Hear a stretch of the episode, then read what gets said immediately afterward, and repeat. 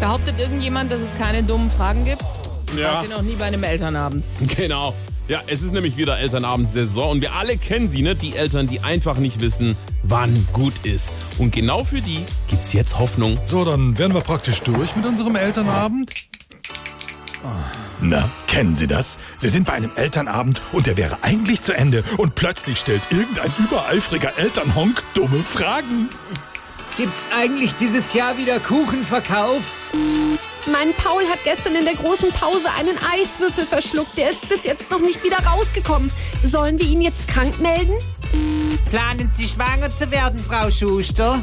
Äh, ist der Sportunterricht eigentlich glutenfrei?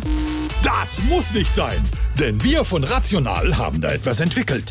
Es nennt sich einfach mal die Fresse halten. Schon eine Anwendung genügt. Ähm, eigentlich wollte ich noch. Fresse! Okay. Einfach mal die Fresse halten. Bald auch bei Facebook, Insta, TikTok und Co. Aber so weit sind wir noch nicht. SWR 3